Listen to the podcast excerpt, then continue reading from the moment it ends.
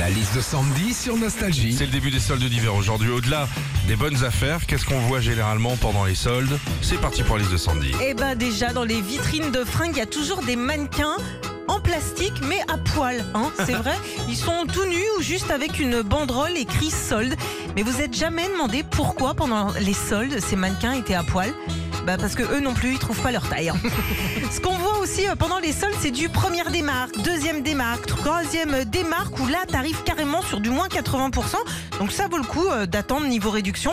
En revanche, il n'y a plus ta taille. Ou alors s'il y a ta taille, c'est que c'est moche. hein. Enfin, ce qu'on voit euh, également pendant les soldes, ce sont des pourcentages. Mais c'est toujours euh, compliqué de connaître le prix qu'on va réellement payer quand on n'est pas bonne en calcul comme moi. Donc je vous donne une petite technique. Moins 50%, ça veut dire que c'est la moitié.